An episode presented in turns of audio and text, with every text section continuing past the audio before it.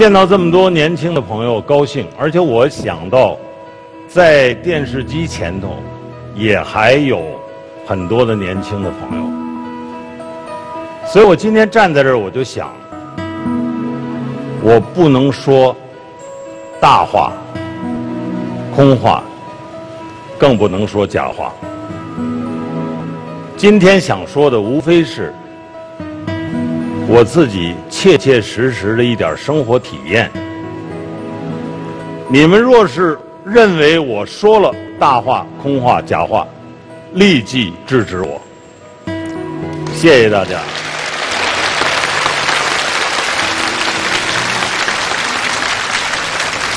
我先说说我自己，我是出生长大在北京的。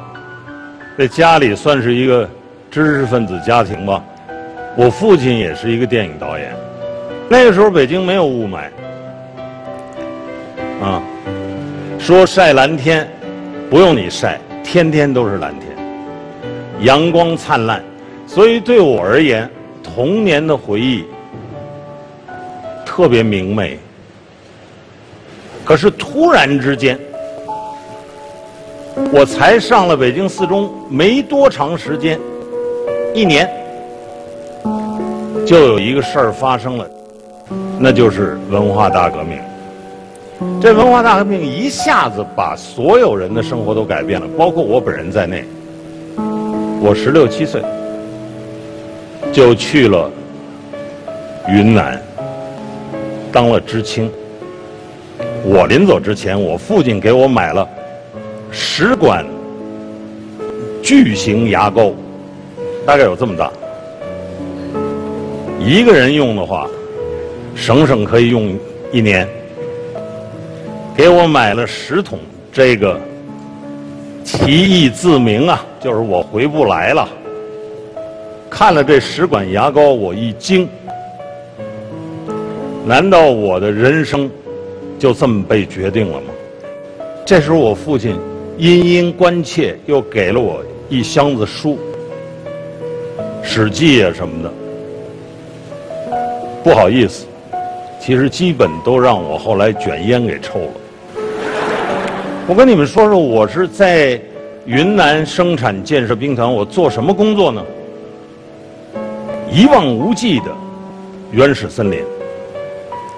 我们到达的那天晚上是很奇幻的。为什么这么说呢？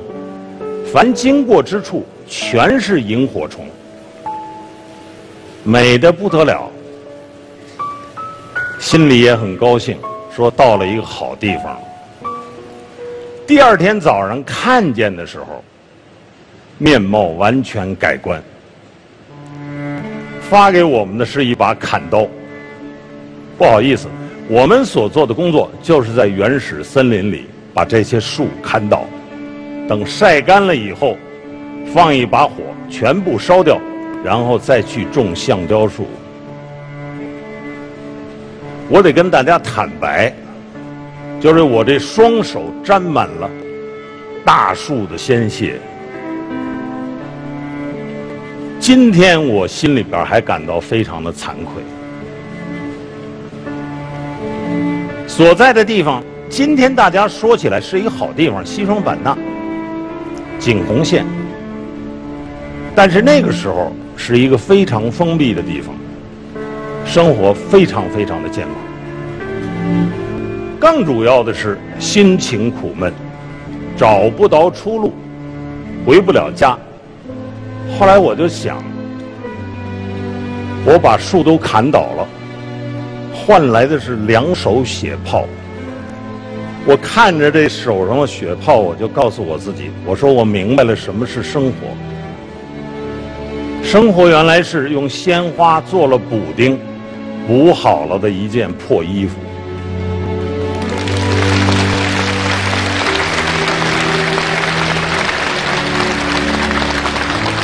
我就干完活休息的时候，坐在原始森林的大树下边看天看地。看树看云，看着看着眼泪就下来了，非常脆弱。可是就是在这种时候，我觉得我慢慢的长大了。过了挺长的时间，终于有机会当了兵。为什么？因为我个儿还算高，会打篮球。再后来，我终于有机会回到了北京，在工厂做了三年的工人。再后来是文化大革命结束了，但是并不是所有的人，我们这个时代的人都像我这样幸运。我还记得我的一些朋友同学，长时间的留在了边疆。和当地的人结婚，还有另外一些，虽然是少数，在山花烂漫的田野中间化作泥土，因为他们在各种各样的劳作中间死了，被树压倒的，被火烧着的。十七八岁的年轻生命，就在这个上山下乡的运动中间消失了。还有很多的人依次回到了大城市，北京、上海，还有很多其他的城市。可是花了很长的时间，都找不到在这个社会中间的位置。这就是我们这一代人的故事。十年的漂泊对我来说。是我人生中最艰难的十年，因为我太小了。可是又是我生活中间最为浪漫和幸福的十年。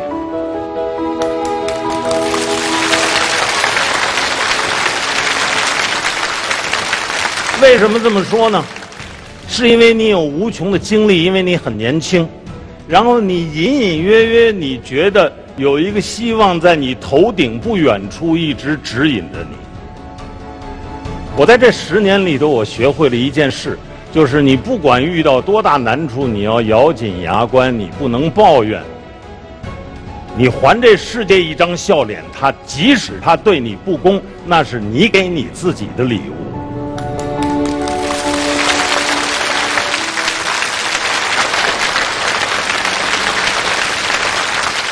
微笑，学会笑，可能可以改变你的命运。我给大家举个小例子。我考电影学院的时候，初试被淘汰了。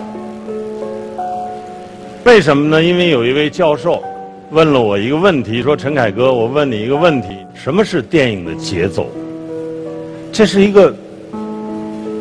要做很多年学问才能回答的理论问题，我很少年气盛，于是我就开始滔滔不绝。这滔滔不绝，不过十几分钟之后，我就收到了不录取书，是因为后来增加了招生的名额，我才有机会进入复试。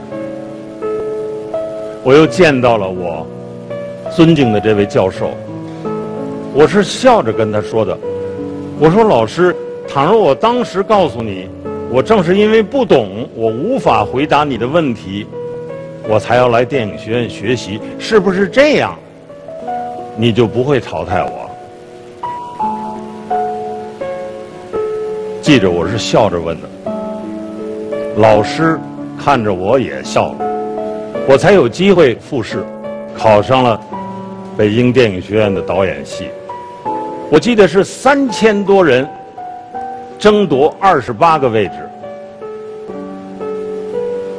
我很荣幸，我是其中的胜出者。这时候我相信，你在那个很困难的时候所培育和磨练出来的微笑的能力。可以改变你的命运。在座，我确实看到在座的所有的人都很年轻。实际上，八零后、九零后是中国社会一个非常特殊的群体，因为计划生育，你们应该绝大多数人都是独生子女。独生子女在中国传统文化。抚育之下的家庭观里是至高无上的，你们得到大大的恩宠，但同时你们又在英式教育的这个压力之下，要去面对极其激烈的竞争，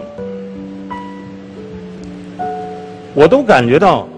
你们中间的很多人可能都没机会好好享受你们的童年，开灯关灯之间，都是在做功课。不像我们小时候，知道什么叫上房揭瓦，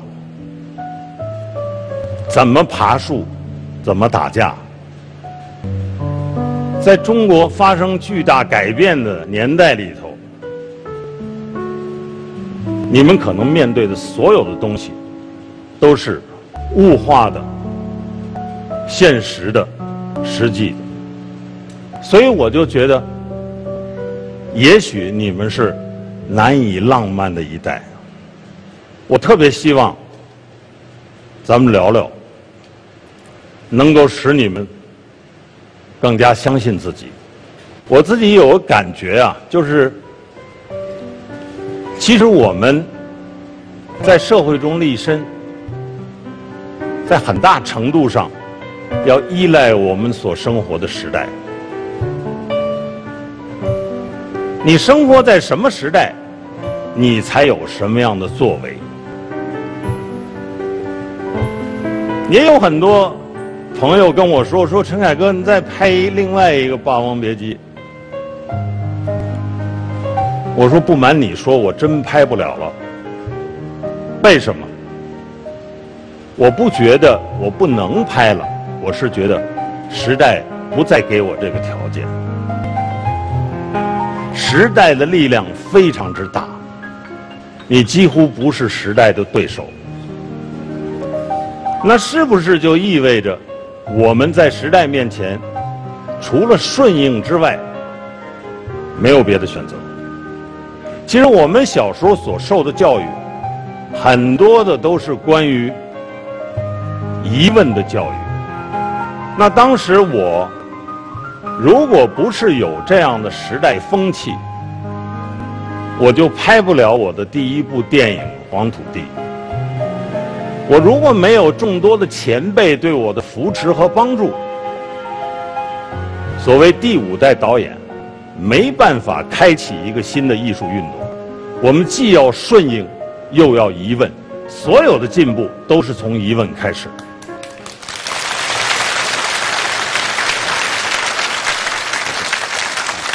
我是这样一个人，我希望我每一部电影我都能够当成第一部电影来拍，谦虚谨慎，向年轻人学习，向观众学习，同时内心又要骄傲。骄傲不是自傲，骄傲的含义是，骄傲可以推得动自己，向较为理想的方向推动。骄傲是可以对自己有要求，骄傲可以不看清自己。我说的是轻重的轻。鲁迅说的，他说一国。有骄傲的国民，真是一国的幸福。我拿这句话和在座的所有的年轻朋友共勉：做一个骄傲的人，做骄傲的事情。谢谢大家。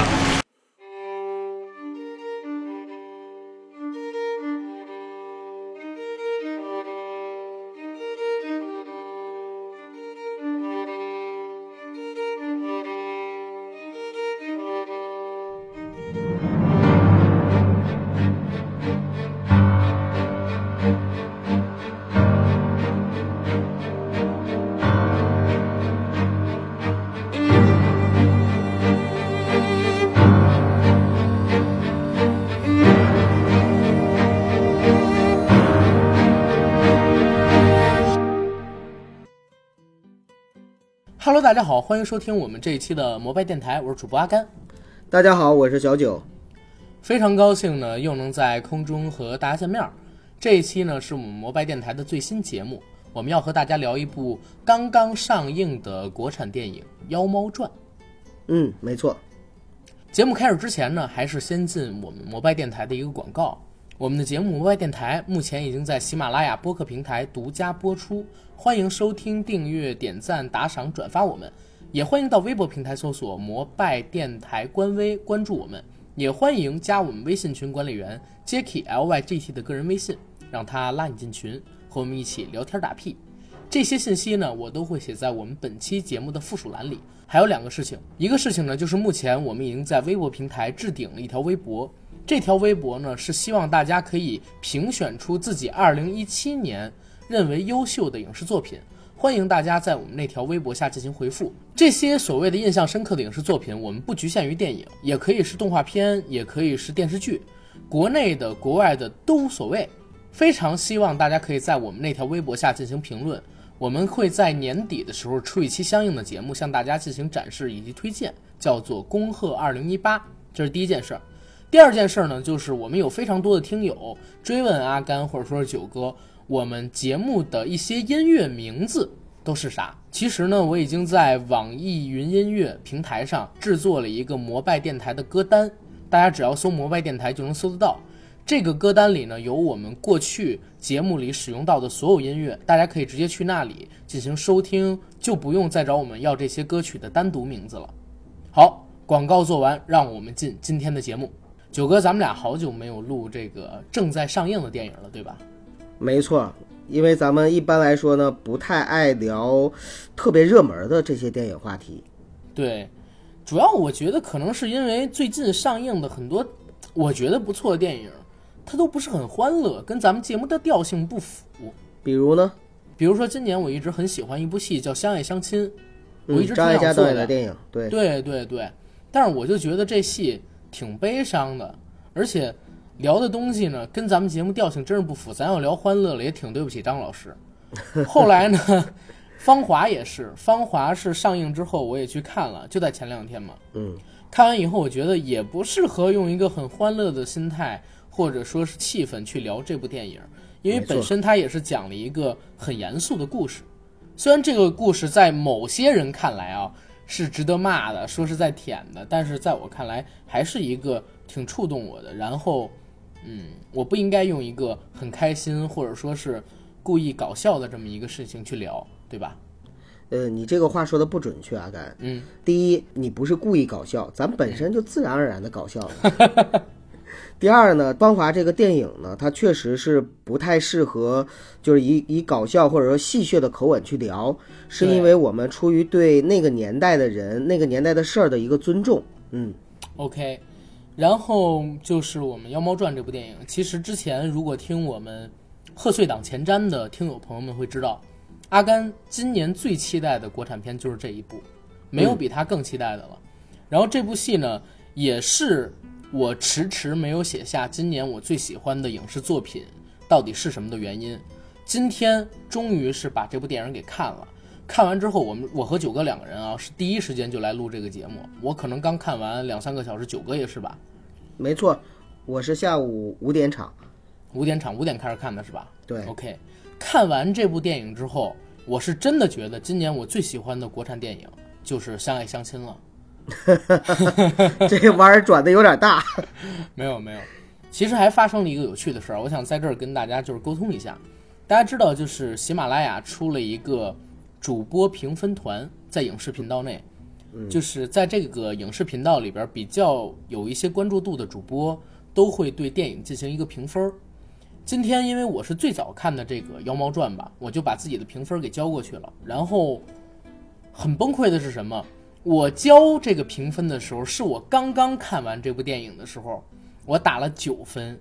但是呢，歇了半小时，我觉得不行，我应该打七点五分。等我再沟通这个喜马拉雅的工作人员的时候，他们说已经把这个评分给上线了，然后他们已经下班了，而且最崩溃的是什么？喜马拉雅的那个工作人员说：“我本来今天晚上有看别的表演的机会的，但是因为你一直在提这个《妖猫传》，所以我把别的表演给推了。现在你又跟我说你从九分变成了七点五分，你让我情何以堪？所以我刚才又跟人道了会儿歉。你其实你这就是作死了，这自己。对对，其实是这样。这部电影呢，最终打分我是打了七点五分。刚看到一半的时候，当时我是想打十分的，因为它其实还原了我对整个盛唐时代的最大想象吧。等到了电影演完的时候，我想打九分。扣分的地方是因为扮演杨贵妃的张蓉蓉，作为一个混血演员，她绝对是不可能说服我，她是我心目中的杨玉环的，我怎么看怎么出戏，所以扣分点是在她的身上。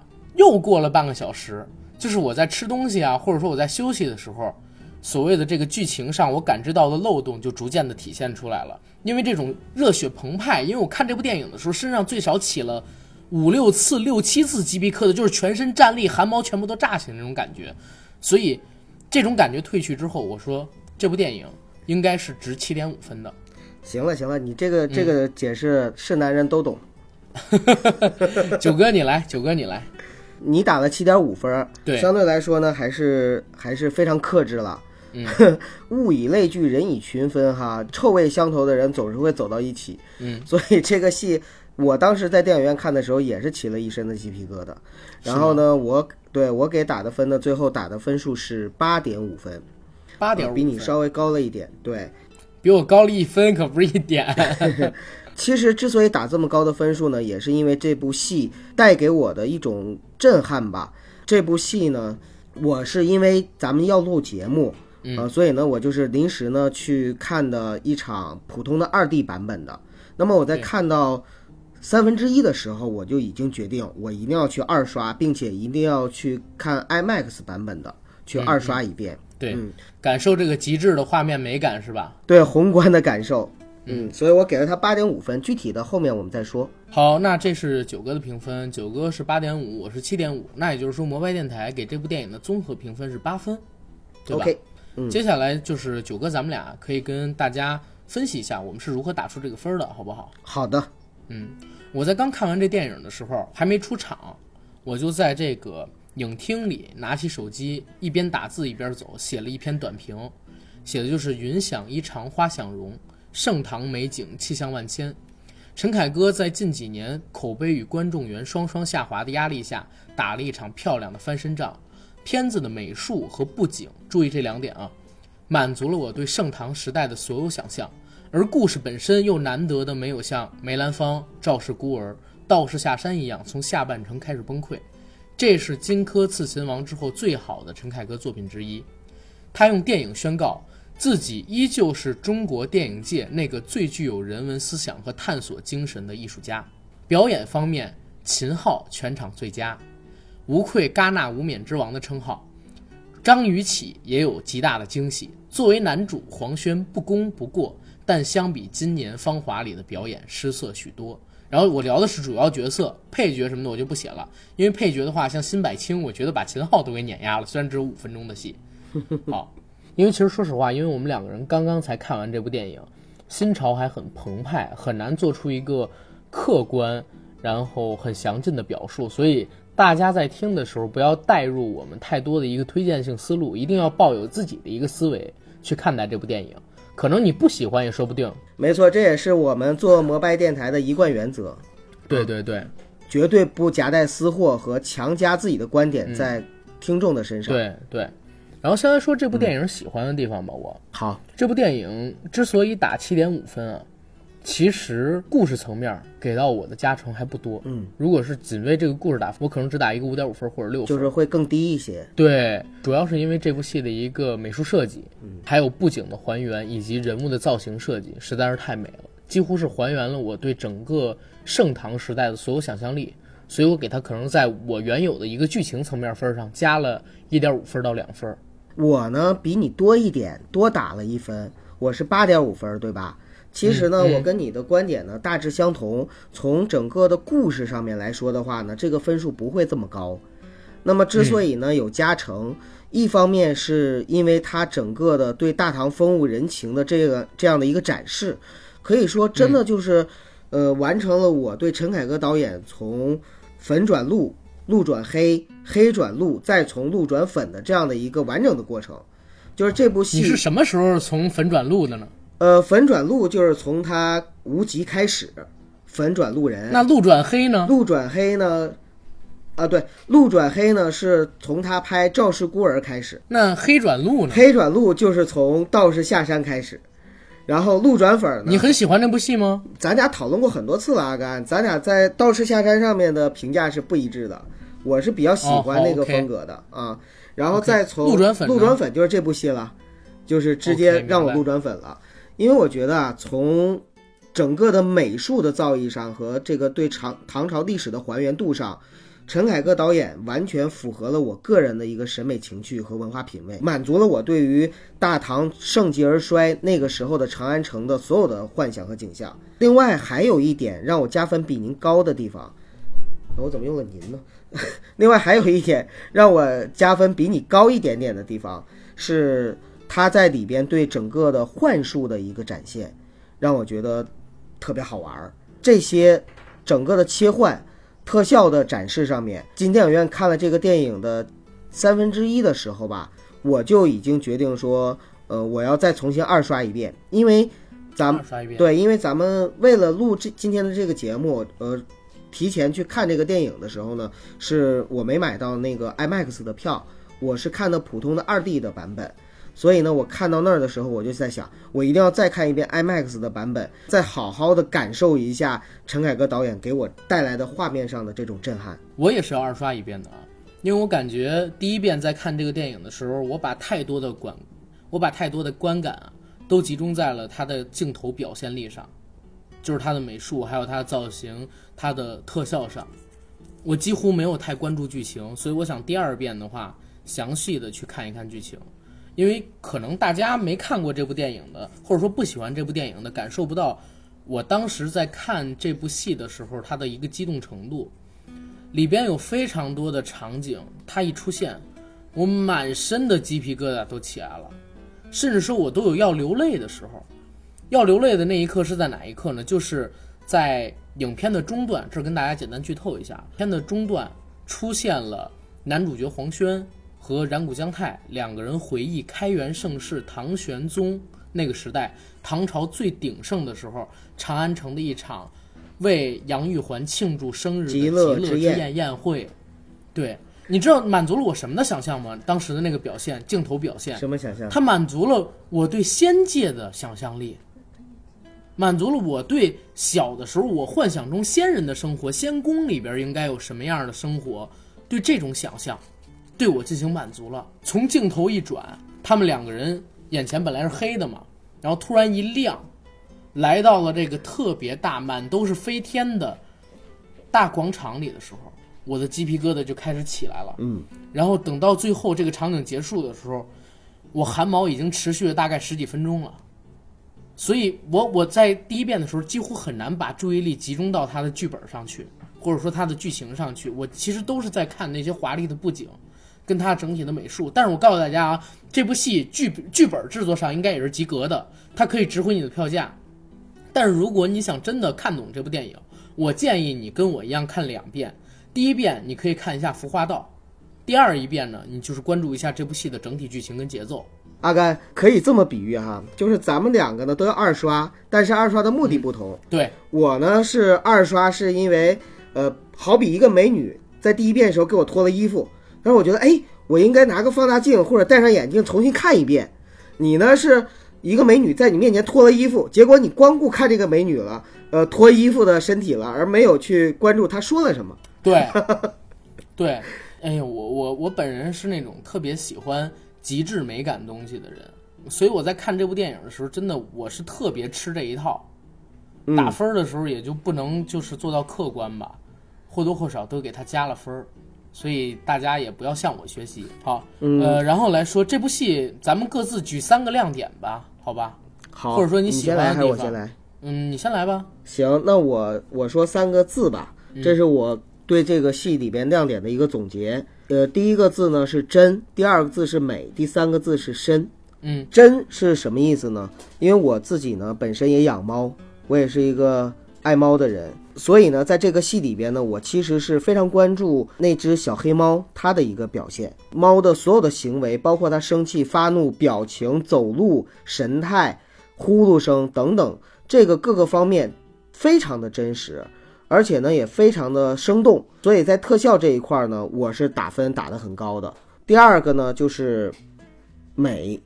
之所以说美，刚才我们其实已经聊了很多了，也是这个戏最大的一个亮点，就是它整个的一个对长安当时的一个风物的展示，包括人物造型、服饰、各种配物，整个长安城的这个还原。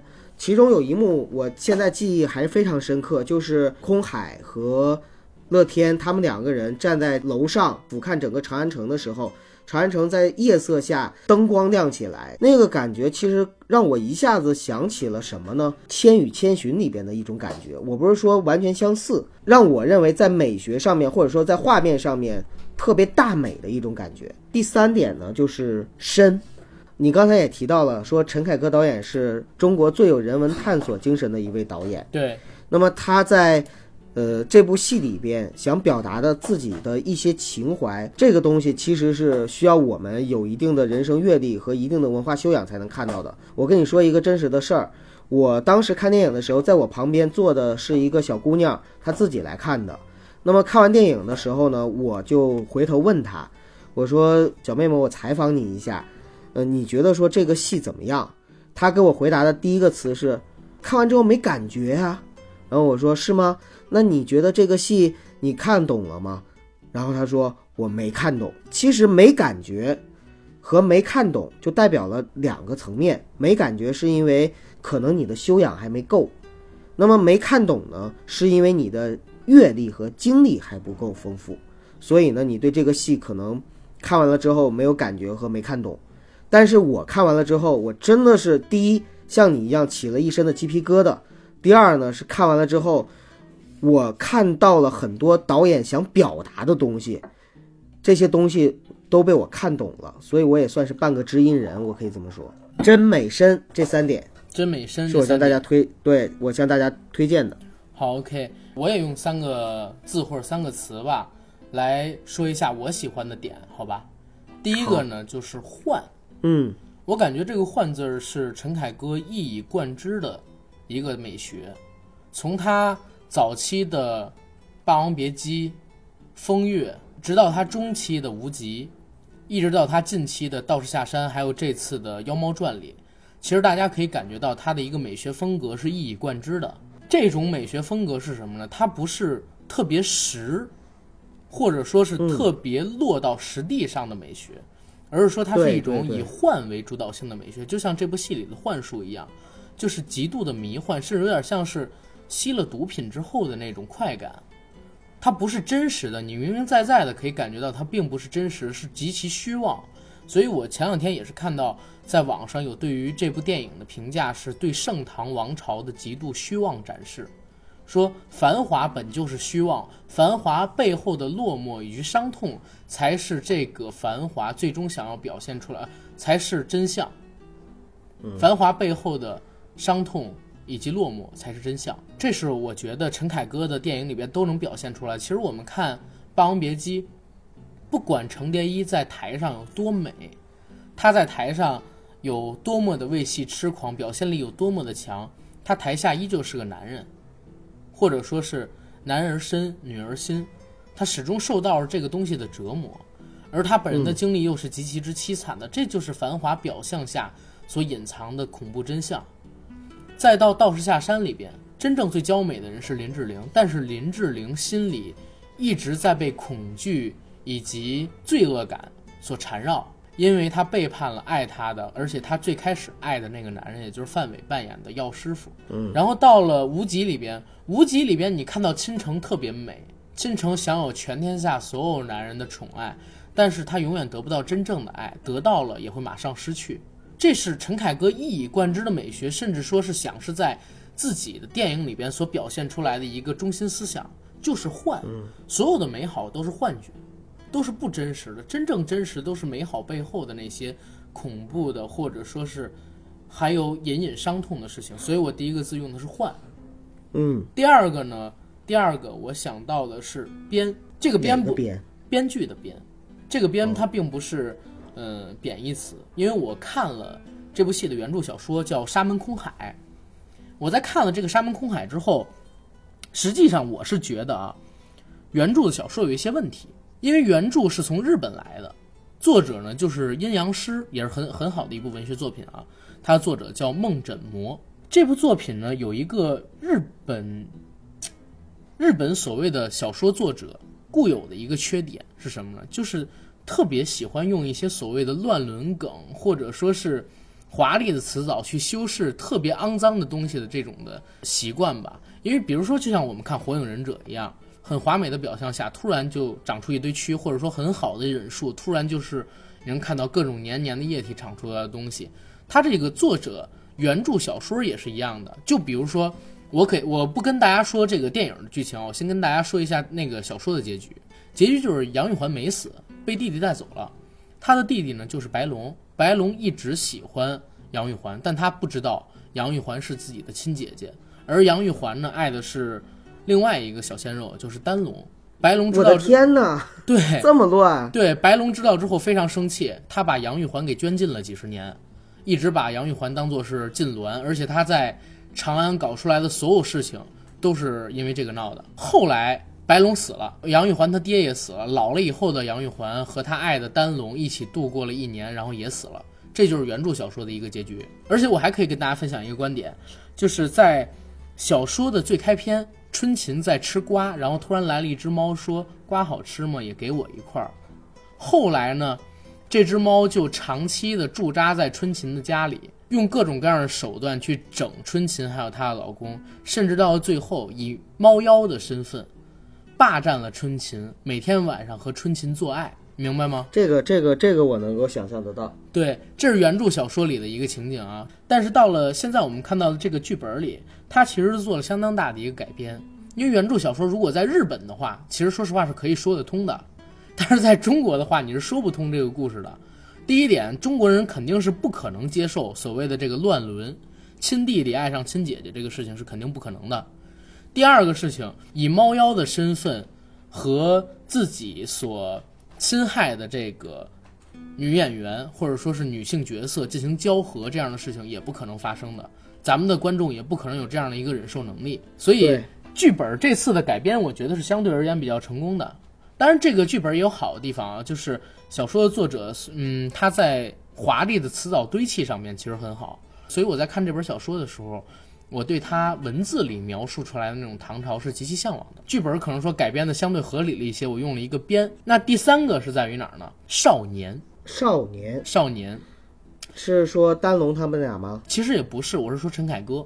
啊，陈凯歌自己有一本自传，叫做《少年凯歌》，听过吗？没有。呃，我看过几页《少年凯歌》，陈凯歌他自己回忆了一下，就是自己他成长过程中经历的事情。我印象特深的是他回忆自己去当知青的时候，临走之前，他父亲呢给了他十管牙膏，一管牙膏可以用大概五六个月，甚至说是一年。他父亲的想法就是，你走，可能十年之内你都不会再回来了。给他放了好多的书，带着这十管牙膏和那些书一起去云南。但是陈凯歌在这儿也举了一个笑话，说这些书最后他都没看，全都卷烟抽了。说到了云南之后，你知道他当时的工作是干嘛吗？九哥，当时的工作是去伐树，我我刚想说，是不是是砍柴什么放牧什么对，的之类的？是伐树。嗯，伐树，然后当时发生了就是让他这一辈子都很难忘的事情。他说他第一次到云南到插队的地方的时候，是很奇幻的。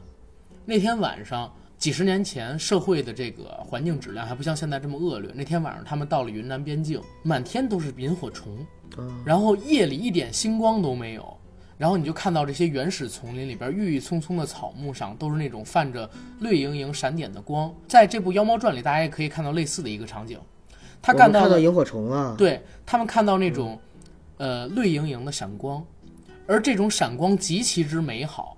他们所有人到了云南之后，都是对未来抱有极美好的向往的。但是到了第二天，就发现不是那么回事儿，因为他们要去砍树。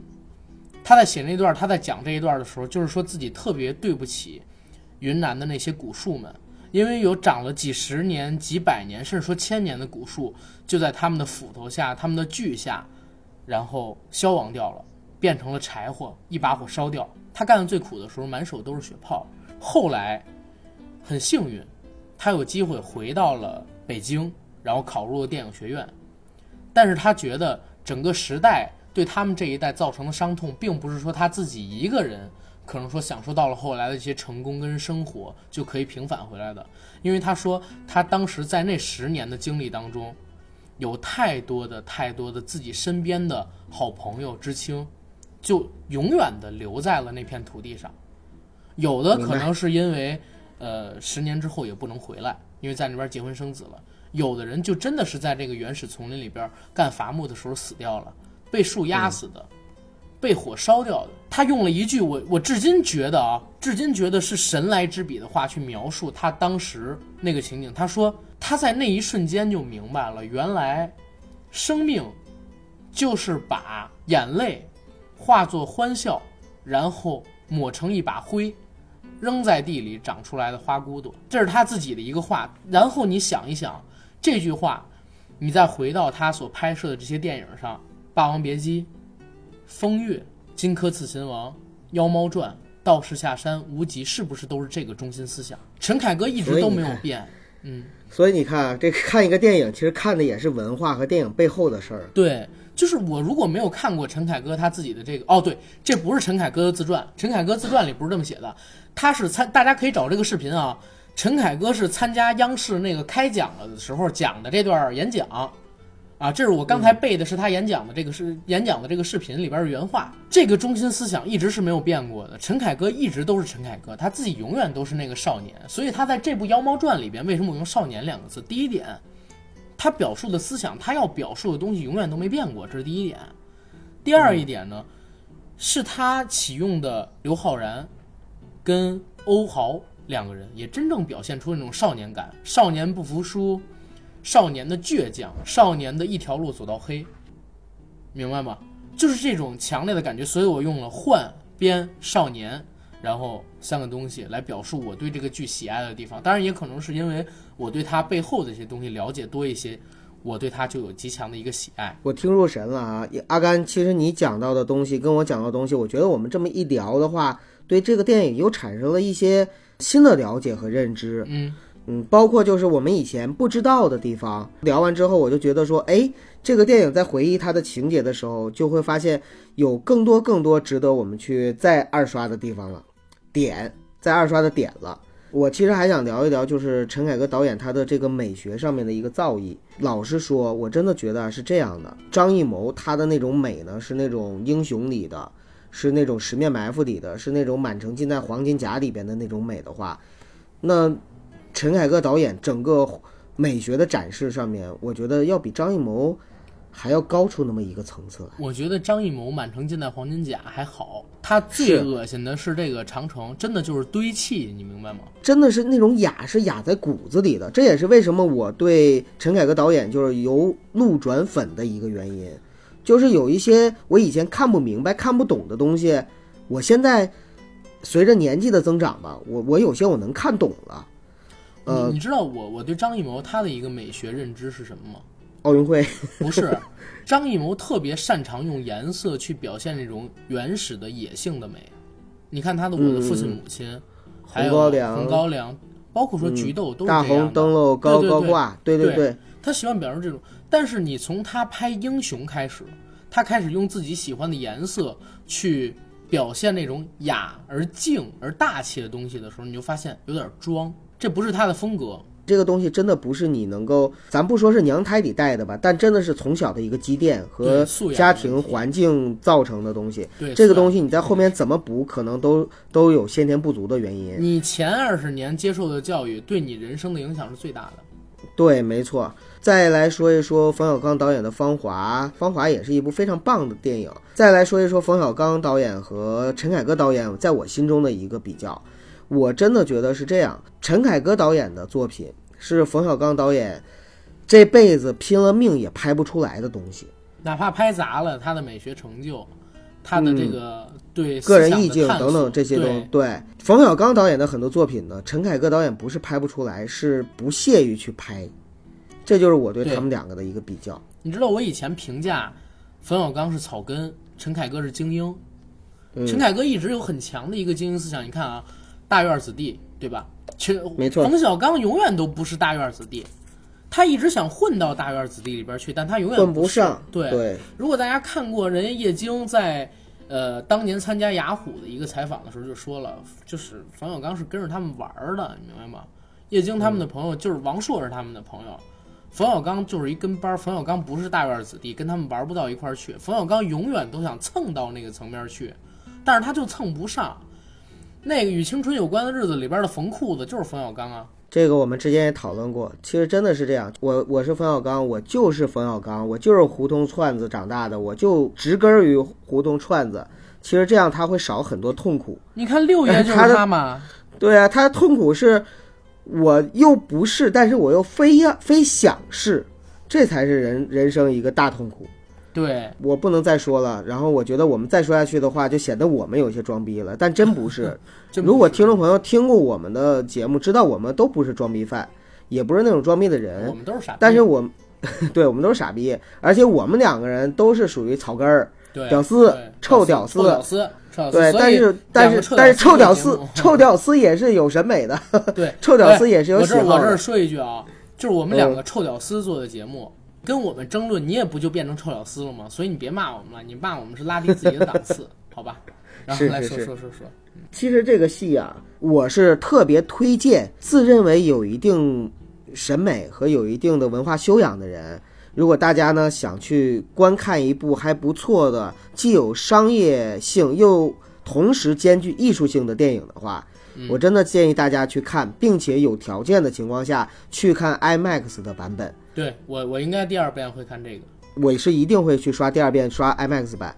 你不是为了说我去装逼，我去跟别人说什么，而且也不是说我一定要带着自己的女朋友或者是同伴去，我就一个人静静地坐在大荧幕前。好，我喜欢这个电影，你你不喜欢，你不要跟我去看，你也不要去跟我讨论。我喜欢，我就坐在电影院里边，踏踏实实的去享受这将近两个小时的时间，享受这个画面带给我的一个如梦如幻的这样的一个感觉，就 OK 了。这就是这部电影的最大的一个乐趣。好，OK，这是九哥你的一个考法。那 OK，我们来聊聊这个电影的槽点呗。我来说说有两个槽点啊，其中有一个槽点是我刚看，我正在看这个电影的时候，我有想骂街的槽点，就是嗯杨玉环。嗯，这次杨玉环的扮演者呢，叫做张蓉蓉，是一个台湾籍的混血演员，而且是直系混血啊，不是隔代混血，是直系混血。其实就是当时一半一半。对，在当时爆出选角的时候，杨玉环扮演者是一个混血演员，就已经引起非常大的争论了，你知道吧？就已经被人很骂惨了。陈凯歌导演是给出了一个说法，说第一，杨玉环祖上呢有混血的基因，确实史书里边说有八分之一胡人血统，这是第一点。没错，第二一点是什么？他说这部戏因为是改编的日本小说家梦枕魔的作品，在这个作品原著里边写到的杨玉环就是胡人一半血统，所以他是为了还原原著，他并不是真正史实里的杨玉环。但是呢，你你一定要明白，就是刚才我已经讲到了原著跟现在我们看到电影在编剧上的差别，对不对？你连整体的故事脉络都改了，你为什么不能改一个人物的设定呢？杨玉环是中国历史上的四大美人之一，其实她是代表了中国男性吧所意淫的最美好的古代的中国女性之一。你现在做成了一个高鼻梁，然后深眼窝，瞳色都不是黑色，完全长呃也不能说完全长得不像中国人吧，一半长得不像中国人的一个女演员让她去演，我觉得真的是太扯淡了。当然也有、也有很多的传言啊，说是这部戏因为有台湾某资方他的一个投资，然后这位女主角呢，可能是因为和台湾这个资方，嗯，对吧？然后所以无奈之下选了她，陈凯歌还得自己给自己就是帮他去找补，你知道吗？自己找借口帮这个女主演去找补，这是一个槽点。第二个槽点是什么？就是我认为这部戏还是有一个问题，就是拍到后半段的时候又飞了。其实前半程你可以发现，就是在还原极乐之宴的时候，它是有一个很完整的故事脉络的。先是这儿可能会涉及到剧透，先跟大家说，不愿意听的可以不听。先是呃空海还有白居易他们两个人发现皇帝的死跟一只猫有关系，这只猫呢又在陈云桥的家里作恶，然后通过陈云桥他的一家，还有就是这只猫的经历，引出了阿布宽所扮演的阿布仲马吕。阿布仲马吕又通过自己的日记，还原了三十年前的那一段旧事，把两个人从极乐之宴开始往后引，对不对？所以前半段的整个戏份啊，我觉得都是完全 OK 的，就像赵氏孤儿一样，前半场是绝对的好戏，而且前半场还有一个很重要的目的，就是引出了幻术这个概念。对，引出了幻术这个概念，但是你有没有发现幻术具体是什么东西？他没有解释，在这部戏里。哎呦，您别说幻术是什么东西，他没解释。嗯在这儿我又想起一个槽点，嗯，他整个这个戏，李白的诗和白居易的《长恨歌》都没有完整的说过一遍。是是，到最后我都想，在最后的时候，他会不会把那个《长恨歌》好歹你说完整？上是吧？对呀、结果最后什么都没说。好，他在这部戏里边，首先他是没有说幻术具体是什么东西，没有一个先期解释，只是告诉大家有幻术，有幻术。我刚才说前半部戏它的功能，等到了极乐之宴之后，又开始飞了，脱离了地球表面，整个故事又开始脱离原有的一个故事脉络了。从极乐之宴之后，你是非常难找到这个故事的脉络在哪儿的，更多的是集中在了哪儿？集中在了它特效还有华丽布景的展示，嗯，以及几个人物所谓这个爱恨情仇之间关系的展示。这就跟无极最后犯的问题一样，无极到最后已经没有故事了。全部都是我爱你，你爱他，他爱他，他为他付出，我为他付出，你为他付出，他为你付出，你又为了我付出，咱们到底谁为谁为了付出去挣脱纠结，而不是在故事主线脉络上。可能说《妖猫传》比无极要好，就是他最后还稳的落回来了，就是找了一个话题给引回了这件事情，把故事脉络给引完了，收尾的时候也算是给收上了。但是依旧是在中半段的时候，中后半段的时候飞起来了这部戏，所以出来之后，就是我在摆脱了那种对我感官还有视觉上的极致震撼之后，我从原来的九分就变成了七点五分。所以陈凯歌是名副其实的半部大师。对，其实他早期的戏我觉得都特好，《孩子王》《黄土地》，包括说这个什么边走边唱，风月也很好啊，风月也很好，我我特别喜欢风月，而且你知道风，月我也特别喜欢。我发现风月有一个问题，就是我在看完风月之后，我一直在想，如果风月不是张国荣演，那男主角就是一纯粹的流氓混蛋。痞子，然后无耻的贱人，然后整个剧本就立不起来。但是就因为他找了张国荣演，这变成了一部特别哀伤。就像我刚才说，生命是苦难化作欢笑，流下的眼泪混进了泥土里画出来的花骨朵，是不是？所以什么是伟大的演员？这就叫伟大演员。对，一旦是换了别的演员，就是刚才我说流氓、臭痞子、傻逼，然后你就是一个贱人，然后等等等，但就是因为找了张国荣演，就是特别好那部戏没错啊。但是风月跟。对，但是风月跟《霸王别姬》有一个区别，风月的这个理解能力要求的比较高，不是一嗯般老百姓能理解。就跟姜文拍的这个《让子弹飞》跟《太阳照常升起》一样，不是一嗯个观众群体能看懂的。对对对，没错。对，一个是普罗大众，一个真的是他们所面对的，或者说他们想要去让他们明白的那个精英阶层。对，哎，我说精英阶层又有点得罪人的感觉。就是说，呃，这个其实也不是得罪人，其实我真是觉得陈凯歌的很多戏啊，需要有一定的文化素养跟知识底蕴能去看。总而言之，这部戏我跟九哥还是推荐的，对吧？没错，八分儿也是我们摩拜电台今年做的电影里边儿，除了《战狼二》以外，哈哈哈，最高的一部戏，对对对，给分最高的一部戏。当然，《战狼二》是因为太加了太多的主观情绪，咱以后少干那样的事儿吧，少加点主观情绪，省得又被那个键盘侠或者评论家们喷。然后这部戏，总之我是还会再去看一遍，到时候看看我会不会在群里或者微博上，或者说朋友圈里重新写一份影评，重新做一个评分给大家来看。因为现在这个七点五分，我觉得可能还有更改的必要。如果我在详细的了解这个故事之后，我可能会给的更高，也可能会给的更低，啊。但是这儿还有一件事，还有一件事我要说啊，还有一件事，今天咱不谋而呢，合了。嗯，你是不是要说猫眼的事儿？对，哎，咱你说吧，对对嗯啊对，然后还有一件事情就是，其实是今天发现的啊。我今天下午在看猫眼上的评分的时候，我发现这部《妖猫传》只有七点多的一个评分，然后我就打开了所谓的评论，评论里边呢有两百多个差评，只有一千多个评论啊，有两百多个差评，我就特别纳闷，我说这部戏没那么烂啊，怎么会有两百多个差评？差评比这么高，我就点进了那个差评一看，全部都是三个大写的英文字母开头，后边是一排数字的这个一级、二级或者说是三级的小号发的一星差评，全部说，哎，这电影零分，然后去看的人都是傻逼这种评论，然后我就点开了其中几个啊，点开了其中几个用户他的这个用户名，发现他打的电影，要不然就全是五星十分，要不然就全都是一分或者零分。清一色的水军，这部电影上映被黑的实在是太厉害了。我觉得再不济，它也不可能是一分儿两分儿，光这个服化道，你怎么也不可能低于及格分儿吧？我认为是这个样子。呃，我是特别不推荐，就是听众朋友们去看，包括猫眼、包括豆瓣一切的这个打分系统的这个打分的，因为我觉得这个打分系统呢，尤其是在一星或者是纯五星这样的打分的时候，它在背后很可能是有水军，你等会儿或九哥黑或九哥，你在骂我？我就是因为要平衡一下这个分儿，刚才我在猫眼上面打了五星十分儿。我因为觉得确实是他真的是被水军黑，所以我就为了平衡一下这个评分，我打了十分、啊。但是你不可否认，也会有一些收钱去推一部电影打五分的情况存在。我是觉得有点过了，有点过了。